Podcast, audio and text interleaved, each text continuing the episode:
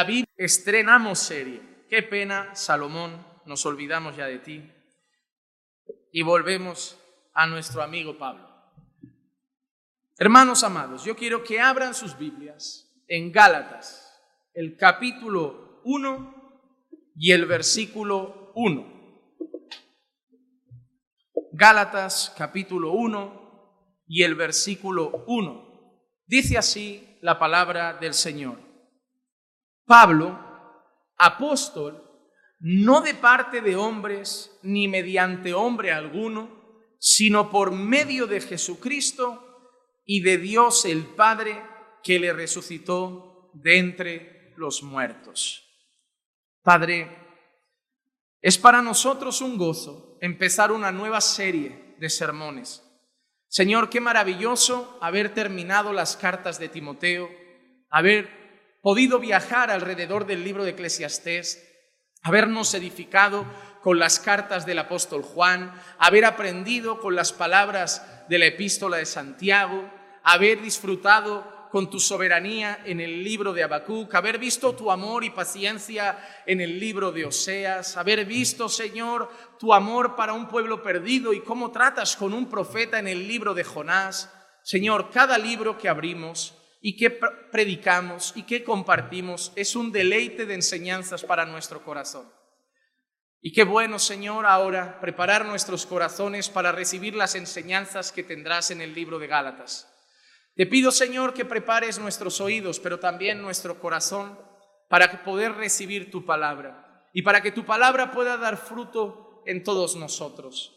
Que este libro no solo informe nuestra mente, sino que transforme nuestra vida y nos mantenga más firmes en el único y verdadero Evangelio. Te lo pedimos en el nombre de Jesús. Amén, amén y amén. Hermanos amados, empezamos una nueva serie en el libro de Gálatas que nos llevará varias semanas y la que hemos titulado Un solo Evangelio.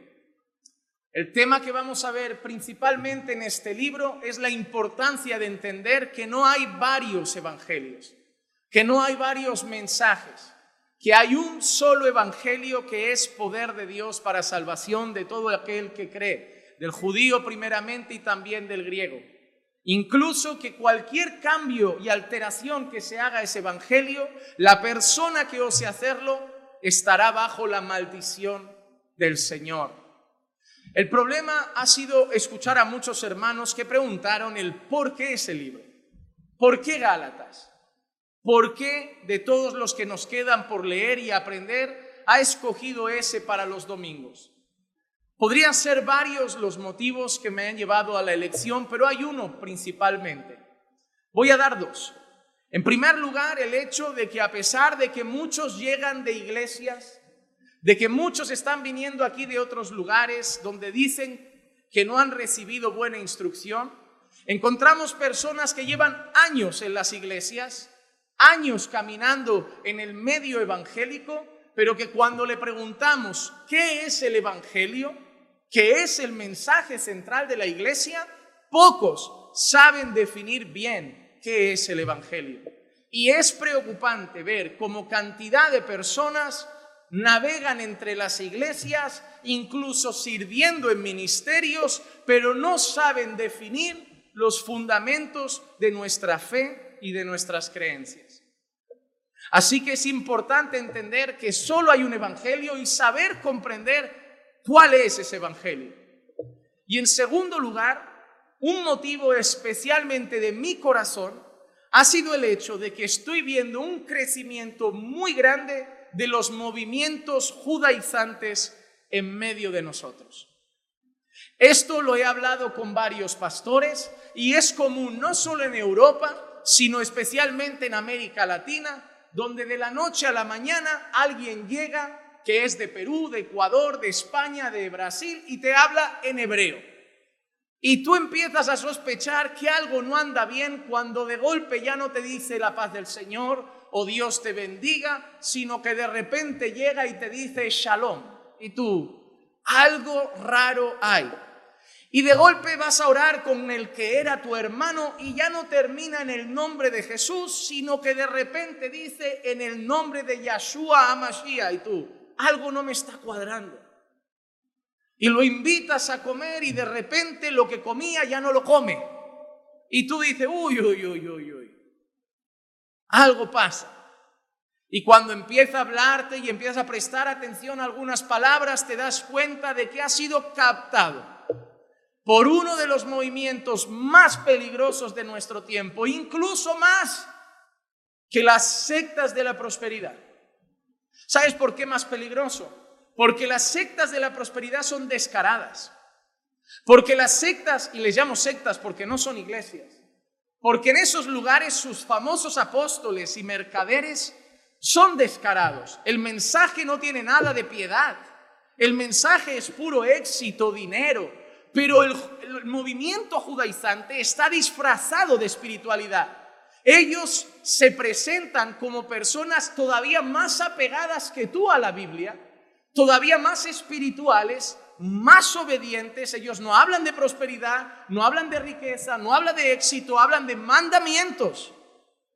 Y entonces nos confunden en el hecho de saber, nosotros seguimos obedeciendo lo que los cristianos marcados por Roma han olvidado porque se están paganizando. Tienen apariencia de piedad, pero es interesante saber que en esta carta Pablo, cuando dice el que traiga otro evangelio sea maldito, no se refiere a la prosperidad y no se refiere al evangelio humanista de hoy, se refiere a los judaizantes.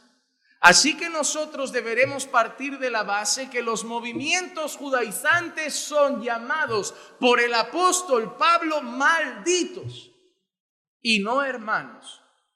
Y por eso me parece importante, porque muchas personas, gracias especialmente a YouTube, a vídeos que vemos sin filtrar, acaban confundidos y siendo llevados por cualquier viento de doctrina. YouTube tiene cosas buenas, muchos han salido de malas iglesias gracias a vídeos de YouTube, pero otros han acabado en malas iglesias gracias a vídeos de YouTube. El problema de la información libre y sin filtro es que depende de uno saber discernir si lo que tiene delante es bueno o malo.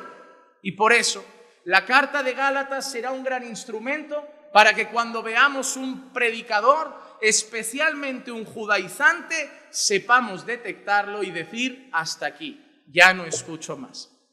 Así que empezamos con esa carta, pero hoy no quiero empezar a exponer los versículos en sí, lo haré la semana que viene, sino que hoy quiero simplemente que hagamos una visión panorámica de los temas principales que vamos a ver en todo el libro. Lo he titulado Siete peligrosas advertencias en Gálatas. Porque Gálatas no va a tener un tono romántico de, oh, qué bonita iglesia, oh, hermanos, cómo os quiero. No, al contrario, en Gálatas vamos a ver a un Pablo que mira a la iglesia y dice, creo que he perdido el tiempo con vosotros. Yo siempre le digo a los hermanos, Nunca provoques que tu pastor piense en ti y piense lo mismo que Pablo. Creo que he perdido el tiempo con esa persona. Tú dirás, no, no, ningún pastor diría eso, pero Pablo lo va a dejar escrito. Pablo va a decir, creo que he trabajado en vano. Así que te lo traduzco, creo que he perdido el tiempo cuando podría haber estado sembrando en otros corazones que sí querían la verdad del Evangelio o tenían la verdad arraigada en el corazón. Así que veremos que es una carta muy correctiva, una carta con mucha advertencia, no una carta donde Pablo está viendo a unos engañados y diciendo, pobrecitos, os están engañando, no, sino que a los que están siendo engañados, Pablo los va a disciplinar con dureza y corregir, porque la culpa es de ellos, que teniendo el Evangelio se han puesto a dar oído a mentiras. Hermano, el pastor no tiene la culpa de tus desviaciones si el pastor te ha provisto la palabra de Dios. Porque si el pastor te ha provisto la palabra de Dios, pero tú en tu corazón has decidido escuchar otras cosas, el pastor tiene que tener paz, incluso llamarte la atención y decir, que eres responsable de la desviación de tu corazón. Pero vamos primero a un par de datos interesantes. El primero es el autor, para que lo tengamos claro de aquí en adelante. El autor de la carta se presenta y es el apóstol Pablo. Él lo dice muy claro, Pablo apóstol. Y es curioso que Pablo da un detalle. No soy apóstol de los hombres y a mí no me ha nombrado ningún hombre. Soy un apóstol de Jesucristo y soy un apóstol de Dios.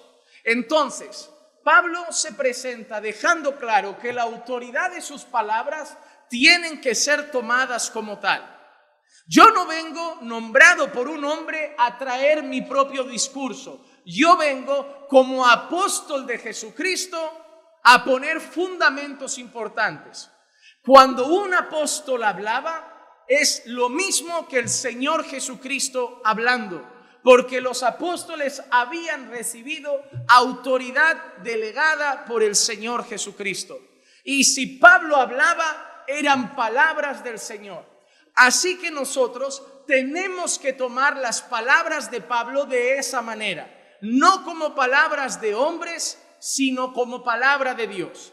Pablo escribe esto no como un hombre hablando a los hombres, sino en nombre del Padre y siendo un apóstol de Cristo, hablando al pueblo de Dios. ¿Por qué digo también eso? Hace unos días, una persona con la que hablaba de temas del ministerio me dijo una frase que me preocupó.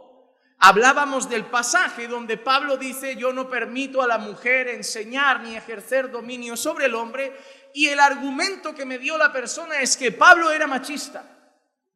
Y yo, ya, yo no sé si Pablo era machista, lo que sí sé es que Pablo dijo eso como apóstol de Cristo. Pablo dijo eso inspirado por el Espíritu Santo.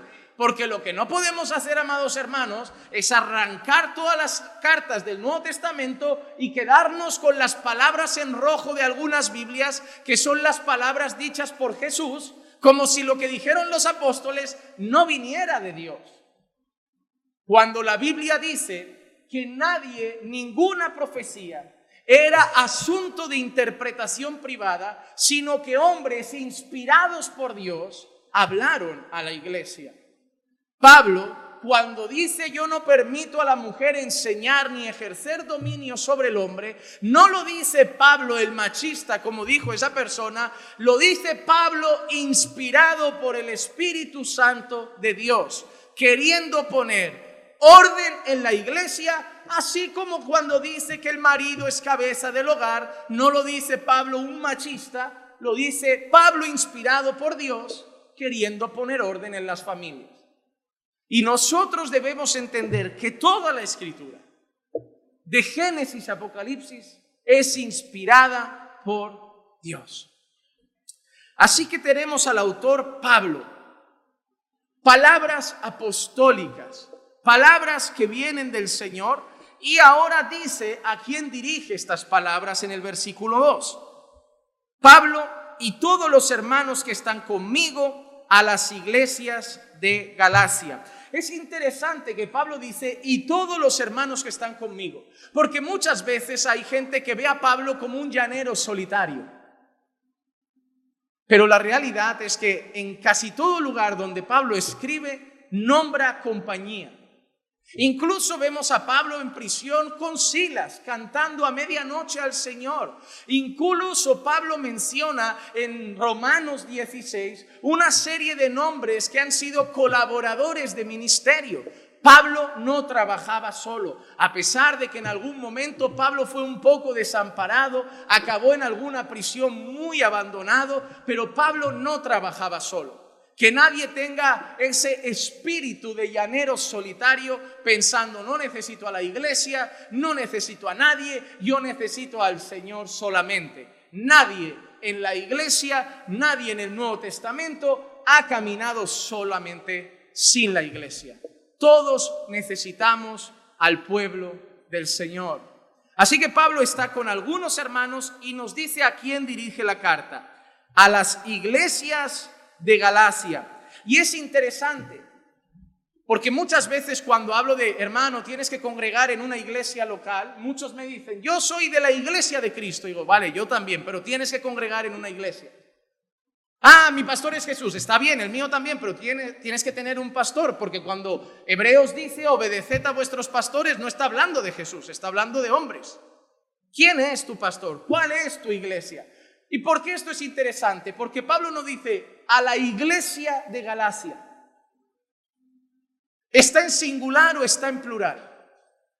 Está en plural. Pablo dice a las iglesias de Galacia. Pablo sabe que en Galacia hay creyentes. Y Pablo sabe que Cristo tiene una sola iglesia, un solo cuerpo, un solo pueblo, pero sabe que todos los creyentes de Galacia no están en un mismo local porque seguro que no caben. Así que probablemente están separados repartidos en distintas iglesias locales y ahí es donde Pablo escribe. Galacia era una provincia romana, en aquel entonces una provincia romana que se situaba en el centro de lo que hoy conocemos más bien como Turquía. ¿Y cuándo se escribió esta carta? La fecha aproximada de los historiadores sobre la carta de Gálatas es entre el 49 y el 50 después de Cristo. Probablemente esto se escribió después del primer viaje misionero del apóstol Pablo, después de sus primeras misiones y alrededor del concilio que se dio en Jerusalén. En Hechos capítulo 15, versículos 6 al 11, hubo una reunión de los líderes principales de la iglesia Miren lo que está escrito. Entonces los apóstoles y los ancianos se reunieron para considerar este asunto. Había un tema que estaba sucediendo en la iglesia de ahí, del primer siglo. Vemos a la iglesia teniendo un motivo de debate que lleva a los apóstoles. Y es curioso porque no solo se reúnen los apóstoles, sino que hacen partícipe de la reunión a los ancianos también de las iglesias y quedan para debatir. Y después de mucho debate, es interesante, porque la expresión debate significa que no todos dijeron lo mismo y la misma opinión de esos asuntos. La palabra debate implica que hubieron diferentes opiniones que se trataron sobre ese tema. Pedro se levantó y les dijo, hermanos, vosotros sabéis que en los primeros días Dios escogió de entre vosotros que por mi boca los gentiles oyeran la palabra del Evangelio y creyeran. Y Dios, que conoce el corazón, les dio testimonio dándoles el Espíritu Santo, así como también nos lo dio a nosotros. Y ninguna distinción hizo entre nosotros y ellos, purificando por la fe sus corazones. Ahora pues, ¿por qué tentáis a Dios poniendo sobre el cuello de los discípulos un yugo que ni nuestros padres ni nosotros hemos podido llevar? Creemos más bien que somos salvos por la gracia del Señor Jesús de la misma manera que ellos también lo son. ¿Qué pasaba en ese primer siglo? Los judíos que habían, se habían convertido a Cristo empezaban a ver que gentiles estaban siendo alcanzados por el Señor.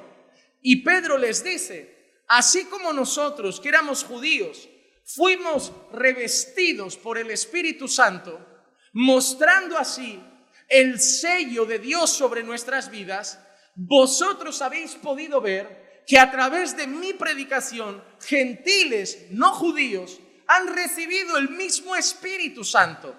Y eso nos está enseñando una cosa, que tanto nosotros los judíos como ellos los gentiles hemos recibido la misma salvación que el Señor. Ese es el inicio del discurso de Pedro en el concilio. ¿Por qué? Porque lo que estaba pasando es que algunos judíos que se convertían al cristianismo llegaban a los gentiles y les decían, ahora está bien que seáis cristianos, pero tenéis que cumplir todo lo que nosotros teníamos que cumplir años atrás. Nosotros tenemos nuestras fiestas, nuestras dietas, nuestras normas para plantar, nuestras normas para la ropa, nuestras normas de purificación, nuestras normas de rituales, nuestras normas. Y vosotros ahora tenéis que cumplirlas. Y Pedro se levanta después de un debate y dice, hermanos, ni nosotros hemos conseguido cumplir todas esas normas y vamos a exigirles a ellos que no sean judíos, que cumplan lo que nosotros no hemos conseguido cumplir. Y es cuando alza la voz y dice, nosotros debemos recordar que no somos salvos por las ceremonias, que no somos salvos por obligar a alguien a obedecer y cumplir las fiestas, que no somos salvos por los rituales religiosos, que no somos salvos por lo que comemos o dejamos de comer, sino que nosotros y ellos somos salvos por la gracia de Dios. Y si siguen más adelante otro día leyendo el concilio, verán que al final dicen, les pedimos que lo único que le pidan a los gentiles sea que no coman nada sacrificado a los ídolos ni ahogado. Y ahí ven unas normas que son dos o tres puntos que les dicen, mira, pídanle solo eso. Pero ¿cómo van a ir al, al griego y de golpe decirle, ahora cambia tu alimentación, ahora cambia todos tus, tus vestiduras porque la ley dice que no puedes mezclar poliéster y algodón, tiene que ser solo un tejido y ahora cambia tu manera de plantar y ahora tienes que empezar a hacer los rituales de purificación cuando tu mujer tenga la menstruación y ahora tienes que hacer los rituales de purificación si un día por lo que sea tocas a un enfermo en un estado impuro y esto y aquello y mira que le dicen, no, no, no, no, no, no le pongan un yugo que Dios no ha puesto.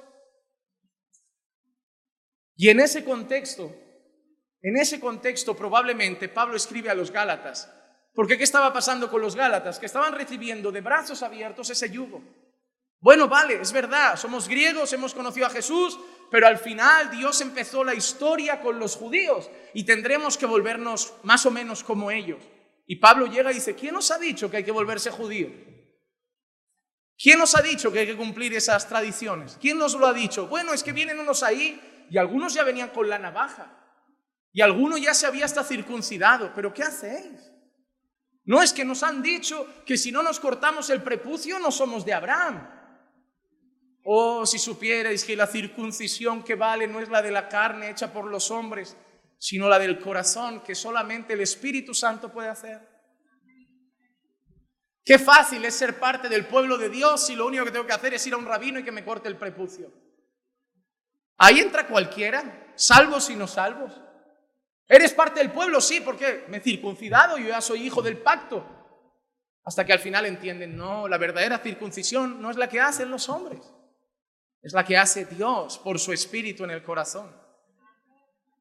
Toda, toda salvación que se dé por cumplir rituales está en manos de los hombres. Hago esto, soy salvo. Pero la salvación es del Señor. Y es algo que corresponde únicamente a una obra que Dios puede hacer en el corazón. El nuevo nacimiento. Así que Gálatas es una carta en ese contexto, donde personas que quieren arrastrar a otros a la tradición judía están confundiendo a recién convertidos para que de golpe aparenten judaísmo en lugar de vivir su fe como discípulos de Cristo.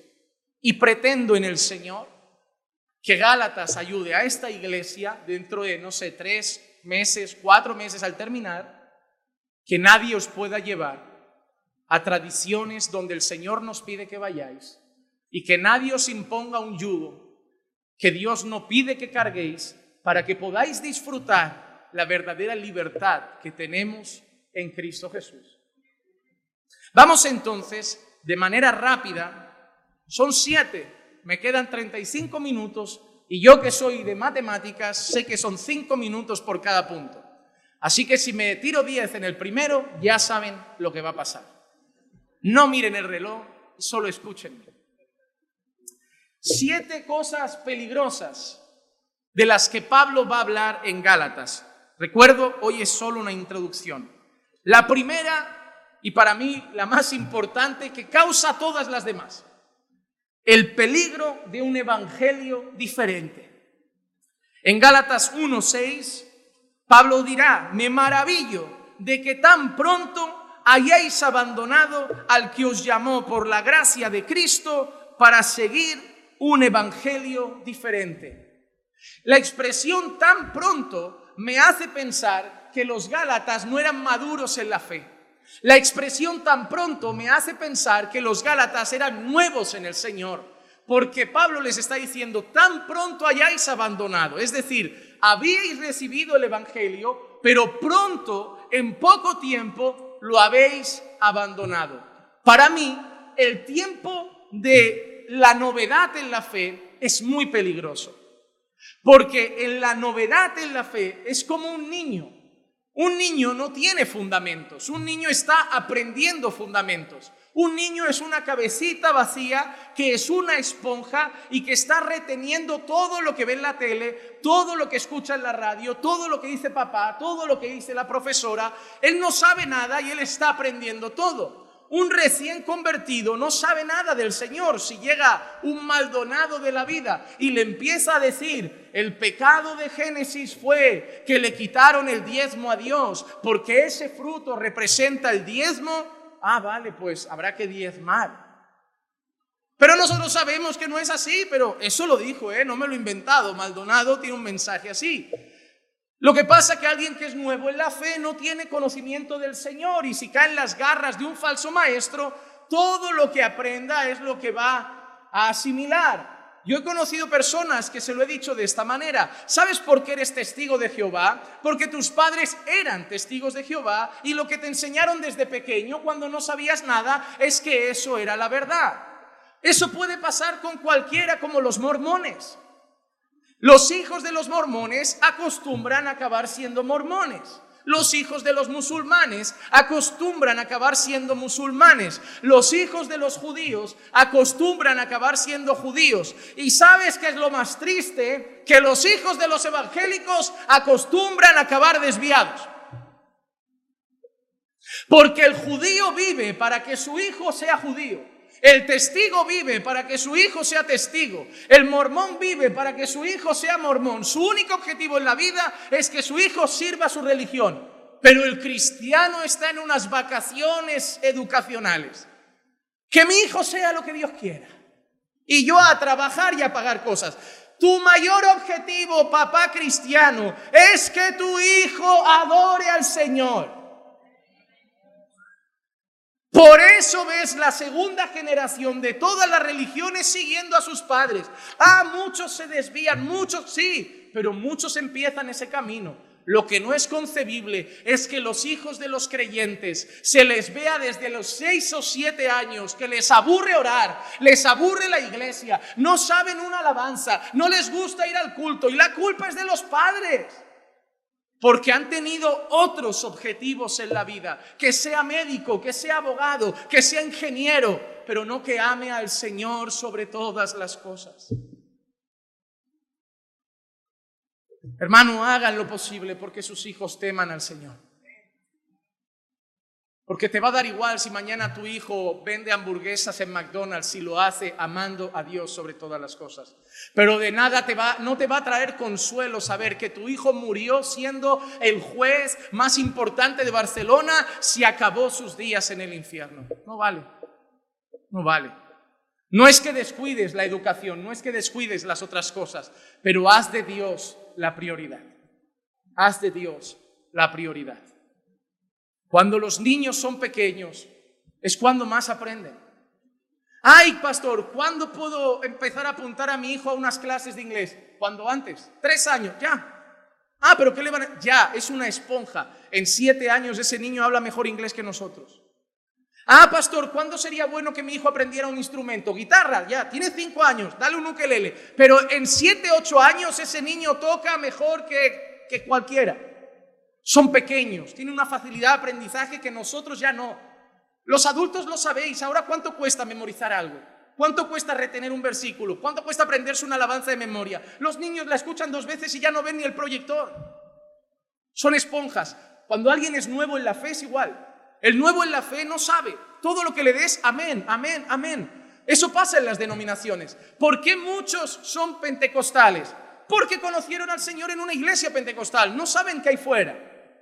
¿Por qué muchos son bautistas? Porque conocieron al Señor en una iglesia bautista. No saben qué hay fuera. ¿Por qué muchos son adventistas? ¿Por qué muchos son metodistas? ¿Por qué muchos? Porque en el fondo es donde conocimos al Señor, no teníamos ni idea. ¿Por qué hay un momento en el que muchos cambian de iglesia? Porque hay un momento en el que ya maduros leemos, analizamos y decimos, esto no está bien. Eso es un evangelio diferente. Y me busco un lugar correcto a la luz de lo que aprendo. Pero mis primeros pasos, yo estoy donde ¿Dónde caí? Como aquel que dice, porque yo no sé nada. Yo recuerdo escuchar a curas en bodas, en bautizos, en comuniones y pensar, esta gente es la que sabe de religión. Estará, dirá la verdad, yo no tengo ni idea. Luego vas a la iglesia evangélica, escuchas al pastor, pues es el que sabe, ¿no? Se habrá preparado, se habrá formado, pues amén a eso.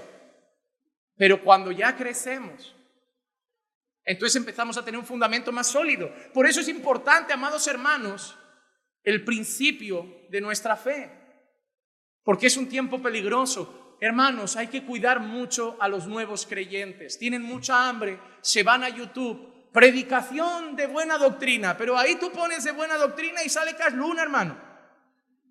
Tienes que protegerlos y decir, mira, por ahí no, por ahí no, porque vas a acabar hecho un lío.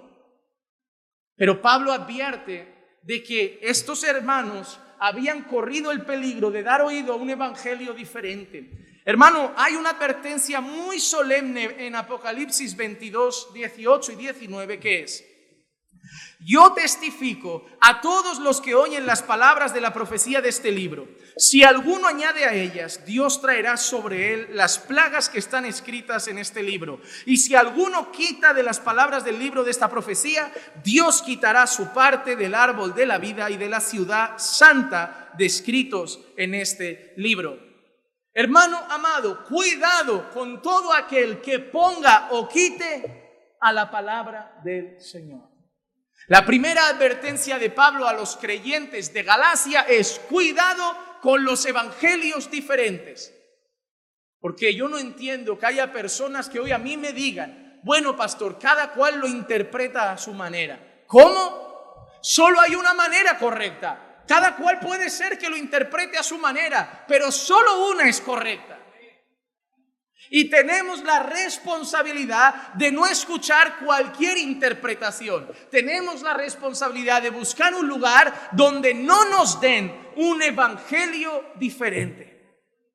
Porque el evangelio diferente no salva aunque vivas en una iglesia.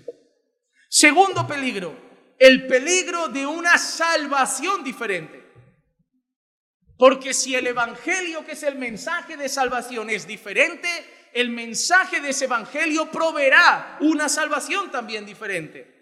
En Gálatas 2.16 leeremos esto. Sin embargo, sabiendo que el hombre no es justificado por las obras de la ley, Repito, el hombre no es justificado por las obras de la ley, sino mediante la fe en Cristo Jesús. También nosotros hemos creído en Cristo Jesús para que seamos justificados por la fe en Cristo y no por las obras de la ley, puesto que por las obras de la ley nadie, repite, nadie será justificado nadie será salvo. Nadie entrará al reino celestial por obedecer los mandamientos, porque no hay nadie que haya conseguido, salvo el Señor Jesucristo, obedecer toda la ley de Dios. Y la Biblia establece que el que incumple un solo mandamiento ya es culpable ante la ley.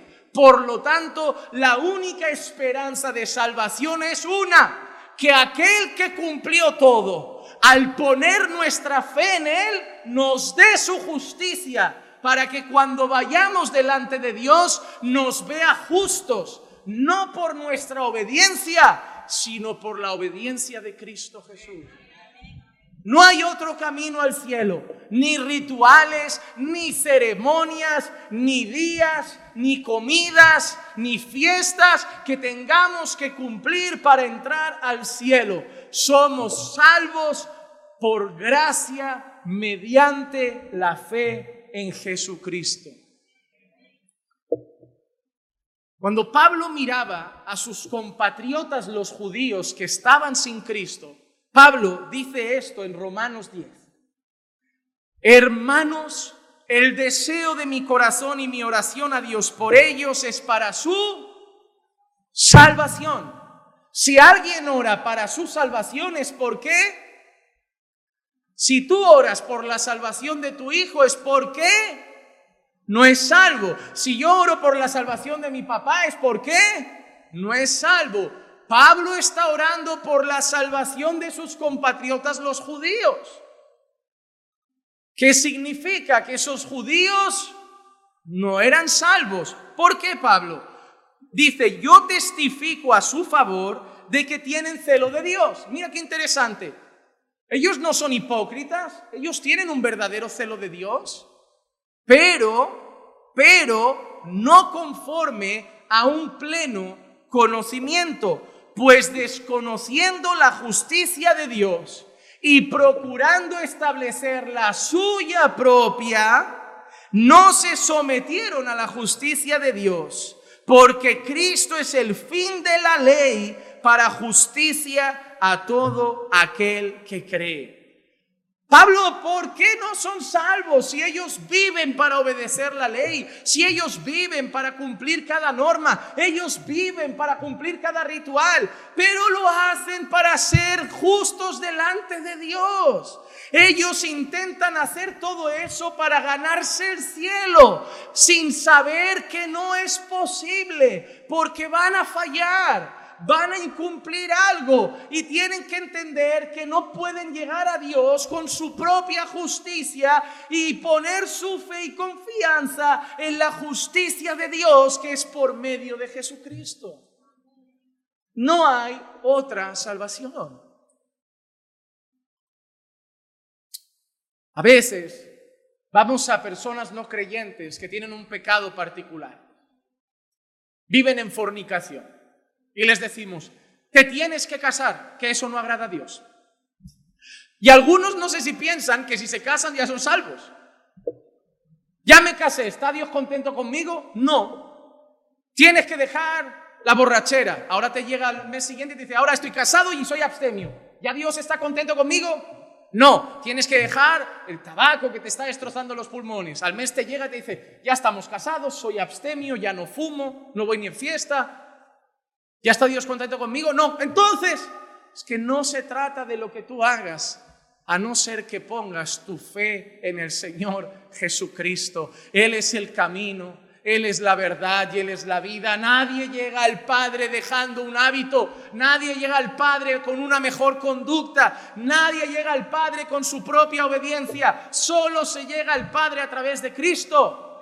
Solamente, solamente, solamente.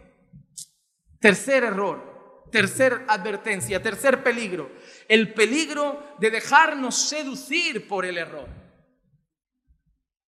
El versículo 1 del capítulo 3 dice, oh Gálatas insensatos. Qué palabra tan bonita, espero no decírselo nunca a, mi amada congregación. ¿Te imaginas llegar aquí un domingo y decir, oh caminando por fe insensata? Es fuerte, hermano. Empezar así un sermón. Y dicen que yo soy duro. Imagínate estar ahí en ese culto y que Pablo empiece así dices, no va a acabar bien hoy. ¿Quién os ha fascinado a vosotros ante cuyos ojos Jesucristo fue presentado públicamente como crucificado? ¿Sabes cuál es el mayor dolor de un pastor? Saber que alguien ha escuchado a Cristo crucificado y ha sido fascinado por el error. Da coraje, da dolor, da tristeza, porque tú dices, has visto, escuchado de la gracia de Dios en Cristo. y ahora andas con un kipá en la cabeza. Da coraje. Te has juntado con quien no debes. Has visto los vídeos que no debías. Has puesto en tu mesa a que te enseñe al maestro inadecuado. Y has visto la gracia de Dios en la cruz de Cristo. Y le has dicho, yo quiero las tradiciones. Eso es un peligro de Gálatas.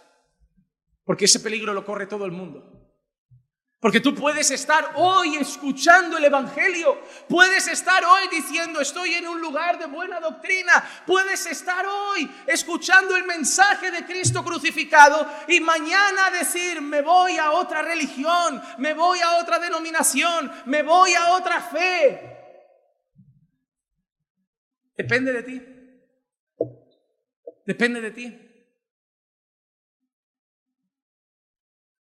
Depende de con quién te juntes. Depende a quién des oído. Depende de los vídeos que veas en YouTube. Depende de las redes que sigas. Depende de las páginas en TikTok que veas vídeos. Pastor, ¿qué más da eso? Da mucho. Cada vídeo cada sermón, cada short de un minuto, cada reel de 30 segundos, es un mensaje que va al oído y del oído llega al corazón y empieza a formar ideas y empieza a poner dudas y empieza a poner inquietudes y vas a leer más y las redes tienen de todo, tienen bueno y tienen malo. El que se confunde es porque da oído a la confusión. El que se va al error es porque abrió la puerta. Hermano, tú no tienes que cuidar solo lo que escuchas aquí, tienes que cuidar lo que escuchas fuera. Todo va a ser una semilla en tu corazón y tarde o temprano dará fruto. Puede ser que hoy estés firme, pero si hoy ya estás escuchando según qué cosas, puede ser que en unos meses estés en otro evangelio y hayas sido seducido por el error. Recuerda a quién engañan los falsos maestros. En Romanos 16, 18 Pablo dice, porque los tales son esclavos no de Cristo nuestro Señor, sino de sus propios apetitos y por medio de palabras suaves y lisonjeras engañan los corazones de los... ¿Sabes cuál es esa palabra? La palabra ingenuo es una palabra que se utiliza mucho para referirse a los niños pequeños. Si a tu hijo baja ahí abajo y le viene un señor y abre una furgoneta y le enseña un montón de peluches y le dice, ¿quieres uno? Ven, ven, toma. Tu hijo, si no le has enseñado, va a ir detrás como si nada porque es ingenuo. No es tonto, es ingenuo. Tú ya eres adulto. Si yo salgo de la iglesia hoy, un señor en una furgoneta me abre la puerta y me dice, mira qué Biblia de estudio, ven Juan Manuel, ven, yo no voy, yo no voy. A no ser que sea una muy buena que no me pueda permitir. Voy, pero voy como cuando jugaba el pañuelo, la cojo y corro. La ingenuidad es eso. Oye, mira, te paso un vídeo. Y el ingenuo, ah, mira, pastor, me ha pasado un amigo un vídeo. ¿Qué pasa? ¿Vas a recibir todo lo que te den desde la puerta de una furgoneta? Si es un vídeo, si es una prédica, ¿toda vale? ¿Toda vale? No, toda no vale. Mm, hermano, debes madurar en la fe, como maduraste en tu vida, para no acercarte a todas las furgonetas que tengan un vídeo, un mensaje. No podemos tener corazones ingenuos como niños. Tenemos que proteger nuestro corazón de la seducción del error. Y ese es un peligro que aparece en Gálatas. Vamos al número cuatro. Voy mal de tiempo, pero arranco. Voy. El peligro de la separación de pueblos. Para mí, uno de los más importantes. En Gálatas 4:28, Pablo dice esto, y vosotros hermanos como Isaac, sois hijos de la promesa. ¿Qué pasaba en aquel entonces? Para muchos judíos, los gentiles eran ciudadanos de segunda. Para muchos judíos, los gentiles eran como perrillos, ciudadanos de segunda clase, de baja clase social, a los ojos de Dios. Dios era de los judíos, no de los gentiles. ¿Qué pasa? Que ahora gentiles se estaban convirtiendo a Cristo y los judíos que se convertían a Cristo muchas veces, ¿qué decían? Bueno, está bien que os convirtáis a Cristo, pero tenéis que ser como nosotros, porque nosotros somos el pueblo de Dios. Es muy curioso que hasta hoy el pueblo judío sigue con esa afirmación. Nosotros somos el pueblo de Dios. Y ahí llega Pablo y les dice, no deis oído a ese mensaje, porque vosotros sois como Isaac, hijos de la promesa. ¿Qué le está diciendo Pablo? Vosotros sois descendientes de Abraham. Pero Pablo, no hemos sido circuncidados, pero los descendientes de Abraham, de Abraham no lo eran en la carne, lo eran en el espíritu. Mira lo que dice Romanos 9, del 7 al 9. Ni son todos los hijos ni son todos hijos por ser descendientes de... Mira lo que está diciendo, no todo el que se ha circuncidado y ha nacido en, Jerusalén es hijo de Dios. No es algo en la carne, no es algo en una bandera, no es algo étnico. No son todos hijos por ser descendientes de Abraham, sino que por Isaac será llamada tu descendencia. Esto es, no son los hijos de la carne, ni de la bandera, ni de la etnia, ni de la ciudad, ni del pueblo, ni de la circuncisión hecha por manos humanas. No son los hijos de la carne los que son hijos de Dios, sino que los hijos de la promesa son considerados como descendientes, porque esta es una palabra de promesa. Por ese tiempo volveré y Sara tendrá un hijo. ¿Sabes lo que le dice Pablo a los Efesios en una ocasión? Cristo ha roto la pared intermedia que os separaba, haciendo de los dos un solo pueblo. Pero ojo, que mucha gente cree que lo que Cristo ha hecho es, Cristo está aquí, imagínate un segundo, Cristo está aquí, gentiles aquí, judíos aquí, y una pared. Y mucha gente dice, Cristo ha roto la pared y ahora los gentiles se han sumado a los judíos. No, no es lo que dice Pablo. Pablo dice, Gentiles aquí, judíos aquí, Cristo aquí y una pared. Cristo ha roto la pared y ahora judíos y gentiles son uno en Cristo. No es que los gentiles se van a los judíos, es que judíos y gentiles ahora son un solo cuerpo en Cristo.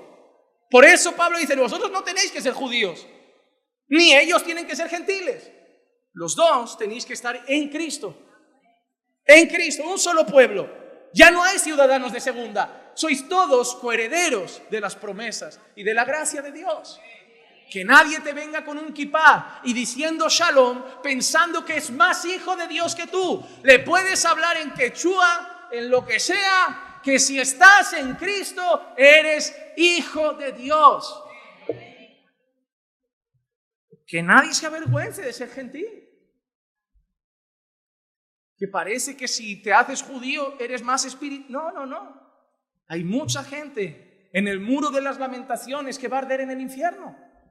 Hay mucha gente con filacterias, con bordes en los mantos, con el kipá en la cabeza, con una túnica y la bandera y la estrella de David, que vete a saber tú, ¿alguien sabe dónde salió esa bandera? Jesús no la tenía. Porque también les voy a decir algo, y solo estudien un poco, el judaísmo de hoy no tiene nada que ver con el judaísmo de la época de Jesús. Jesús no iba con una bandera y la estrella de David, un kipá en la cabeza. Si tú te encontraras ahora a Jesús andando por aquí, era lo más parecido a una persona árabe en un desierto del Sáhara. Una túnica y unas sandalias y un pelo propio de la cultura. Y hoy tienes que tener un, gorro, un kipá, unas trenzas, una bandera y una estola, la filacteria, una cosa pegada en la frente. Y creen que ellos haciendo eso están agradando al Señor, buscando su propia justicia, porque no tienen un pleno conocimiento del Evangelio. Mira qué importante es conocer el Evangelio para no acabar en tradiciones innecesarias. Y para mí la misma oración por ellos es la, misma que Pablo, por su salvación. Número 5. Quinto peligro que veremos en Gálatas. El peligro del libertinaje. En Gálatas 5:13 dice, porque vosotros hermanos a libertad fuisteis llamados. Nos encanta esa palabra. Solo, solo que no uséis la libertad como pretexto para la carne, sino servíos por amor los unos a los otros. Porque cuando hablamos de libertad, la gente ya está pensando, mira lo que dice Juan Manuel, ahora nadie obedece a Dios, nadie guarda mandamientos, van a vivir todos en pecado. Porque nosotros somos tan malvados que pensamos que libertad es pecado. Porque parece que si te dicen, ahora puedes hacer lo que quieras, nos vamos con prostitutas, vamos a la borracha. ¿Eso es tu concepto de libertad? Si a ti tu mujer te dice, te dejo hacer lo que quieras, ¿es traicionarla? Si a ti Dios te dice, te dejo hacer lo que quieras, lo que te apetece es el mundo, no, el mundo ha salido de nosotros. ¿Eres libre? Sí, pero yo quiero usar mi libertad para servirte, mi libertad para predicar, mi libertad para orar, mi libertad para santificarme. Esa es la diferencia, que yo ahora quiero los mandamientos, yo lo quiero obedecer, pero no para ganarme mi justicia, para agradarte. La, la vez que me lo expresaron de esta manera me gustó. Cuando nosotros no conocemos a Cristo, la gente nos lleva a la ley para entender que por la ley no tenemos esperanza, porque nadie la obedece. Y cuando llegamos a la ley, ¿a dónde nos manda Moisés? Moisés nos manda a Jesús, porque tú vas a Moisés y lees a Moisés y dices, yo no me puedo salvar. Hasta Moisés le pegó un, un barazo a una roca, hasta Moisés se le fue la cabeza algún día. Entonces, cuando yo voy a Moisés, Moisés me manda a Jesús. Pero cuando yo llego a Jesús, Jesús me hace mirar otra vez a Moisés y me dice, el que me ama, guarda mis mandamientos. Tenemos que mirar a Moisés, pero tenemos que mirarlo bien. No pensando que en Moisés está nuestra esperanza. Cristo es nuestra única esperanza de salvación. Pero el fin de la salvación es hacernos a la imagen de Cristo.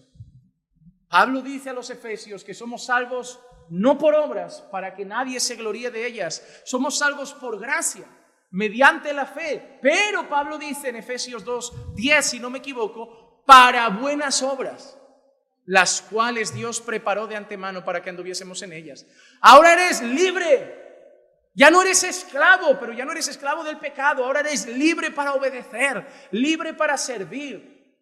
No uses tu libertad para la carne. Porque cuando escuchamos libertad pensamos en libertinaje, pero Pablo dice, no, no, no, la obediencia no salva, pero la obediencia es la marca de los salvos. Gracia no es libertinaje. Romanos 6.15 dice, entonces ¿qué? ¿Pecaremos porque no estamos bajo la ley, sino bajo la gracia? De ningún modo. ¿Cómo vamos a pecar cuando ya hemos muerto al pecado? Ya no somos sus esclavos, somos libres del pecado. Ya no tenemos el mismo corazón que quería la carne y la promiscuidad, la lascivia. Ahora tenemos un corazón en Cristo. Ahora somos nuevas criaturas. Ahora hemos sido sellados con el Espíritu Santo de Dios para vivir para su gloria. Peligro número 6, ya termino casi. El peligro de descuidar nuestra vida espiritual. Otra cosa importante en Gálatas. En Gálatas 5, 16 y 17 dice, digo pues, andad por el Espíritu y no cumpliréis el deseo de la carne. Ahí aprenderemos cómo se lucha con la carne. Pastor, ¿cómo se lucha contra la carne? Solo hay una manera y Pablo lo ha dicho, andando en el Espíritu. Obviamente estudiaremos a qué se refiere con eso. ¿Cómo se anda entonces en el Espíritu? Pero miren lo que dice, andad por el Espíritu y no cumpliréis entonces el deseo de la carne. ¿Por qué? Porque el deseo de la carne es contra el Espíritu y el deseo del Espíritu es contra la carne, tanto que no podéis hacer lo que deseáis. ¿Por qué? Porque uno se opone al otro. Y si tú fortaleces tu espíritu, debilitarás la carne. Pero si tú fortaleces la carne, debilitarás tu vida espiritual. Solo inflando nuestra vida espiritual, fortaleciéndola en el gimnasio de la fe, conseguiremos someter los deseos de nuestra carne. Y depende también de nosotros. Eso también es nuestra responsabilidad. Si no oramos, si no ayunamos, si no congregamos con regularidad, si visitamos esporádicamente la iglesia, si no hacemos por ir a los hermanos, no esperar que los hermanos vengan, si no hacemos por ir a los hermanos, si no hacemos por tener comunión con el pueblo, si no participamos de la vida espiritual, nuestro espíritu será raquítico y nuestra carne florecerá con sus debidas consecuencias. La marca de estar en Cristo, ¿cuál es? Romanos 8.1. Por consiguiente, ninguna condenación hay para los que están en Cristo Jesús. Y eso es maravilloso, hermano. Estás en Cristo. No hay condenación para ti. No hay infierno, no hay ira, no hay castigo. Gloria a Dios. Pero no cualquiera que está en la iglesia está en Cristo. Pero no cualquiera que dice que don Jesús está en Cristo. Ninguna condenación hay para los que están en Cristo Jesús. Y ahora Pablo dice cómo lucen. Los que no andan conforme a la carne, sino conforme al Espíritu. Si tú vas a la iglesia pero andas conforme a la carne, para ti sí hay condenación. Si tú vas al culto pero andas conforme a la carne, para sí sí hay condenación. Porque no hay condenación para los que están en Cristo, no para los que van al culto. No para los que se reúnen con cristianos, no para los que tienen una Biblia en casa, para los que no andan conforme a la carne, sino conforme al Espíritu. La mejor manera de saber si estoy en Cristo no es si canto alabanzas, es cómo ando. Si mi vida es gobernada por el Espíritu o si mi vida es gobernada por la carne. Y número siete, la última, el último peligro, el peligro de no considerar las consecuencias, lo he llamado. En Gálatas 6, 7 leeremos, no os dejéis engañar, de Dios nadie se burla, pues todo lo que el hombre siembre, eso también segará. Se nos olvida una cosa, que todo tiene consecuencias. Si descuidas tu vida de oración, tiene consecuencias. Quizá no la notas hoy, quizá no la notes mañana, pero en unas semanitas verás como la alabanza no siente igual. El culto se siente diferente. La Biblia bostezas un poco más. La comunión con la iglesia está rara. Si empiezas a faltar a los cultos, la iglesia que, amaba, que amabas ya no te parece tan bonita, ya no te parece cercana. El pastor que era bueno ya no es tan bueno. El pastor que te gustaba ya no te gusta, pero el pastor es el mismo. Eso se debe preguntar la gente. La iglesia es la misma. Algunos deberían hacer un autoexamen más sincero y decir si el que cambió es esa persona con la iglesia. Y muchas veces la distancia acaba pasando factura. Dejar la vida de oración acaba pasando factura. Dejar de leer la Biblia acaba pasando factura. Un tonteo con una persona inapropiado acaba pasando factura. Vivimos pensando que Dios perdona, sí, pero hay consecuencias. Tu fe se ha enfriado, tu vida espiritual ha menguado, tu santidad se ha parado. Y te digo una cosa, levantarse otra vez no es un día. ¿eh? Enfriarse es una semana, levantarse es duro. Y eso debe llevarnos a una solemne advertencia. Cuidad vuestra vida espiritual, porque si la descuidáis, pagaréis las consecuencias.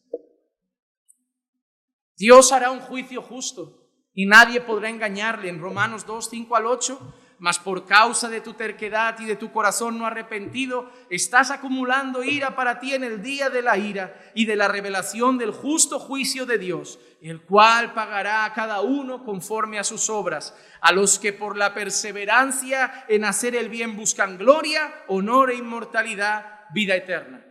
Pero a los que son ambiciosos y no obedecen a la verdad, sino que obedecen a la injusticia, ira e indignación.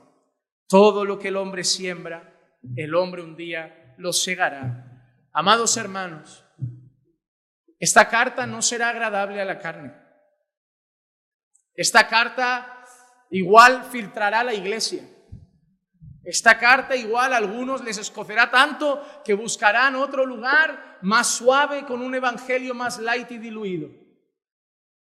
Pero yo sé que esta carta, para los que la reciban espiritualmente con el corazón dispuesto, no solo los mantendrá libres del error, sino que podrá fortalecer y santificar la vida de aquellos que con humildad reciban junto a mí cada domingo las advertencias de Pablo en su palabra.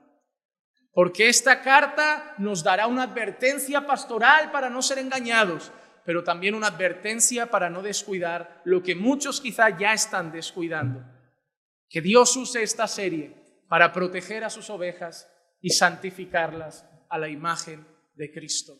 Vamos a orar. Padre, gracias por la introducción de esta serie. Gracias por permitirnos tener una idea en nuestro corazón de todo lo que vendrá en estos días y de todo lo que podremos aprender. Gracias, Padre amado. Prepara nuestros corazones para cada mensaje, para cada enseñanza, para cada instrucción y que en todo podamos contemplar a Cristo en tu palabra y el Evangelio sea puesto en alto. Bendice la vida de mis hermanos. Gracias por aquellos también que nos han visitado hoy. Que haya podido ser la visita edificante a sus corazones y deleite para sus almas. Señor, llévanos con bien hoy a nuestros hogares. Guárdanos, Señor, hasta que volvamos al descanso de nuestras casas, que podamos reflexionar y meditar en las cosas que hoy a manera general hemos podido considerar y preparar nuestros corazones para lo que vendrá la próxima semana, tanto el martes como el jueves como el domingo. Llévanos con bien, Señor, pues sabemos y confiamos que tu presencia va con nosotros allí donde vayamos. Y te pedimos todo en el nombre bendito del Señor Jesús. Amén amén y amén. Estamos bendecidos.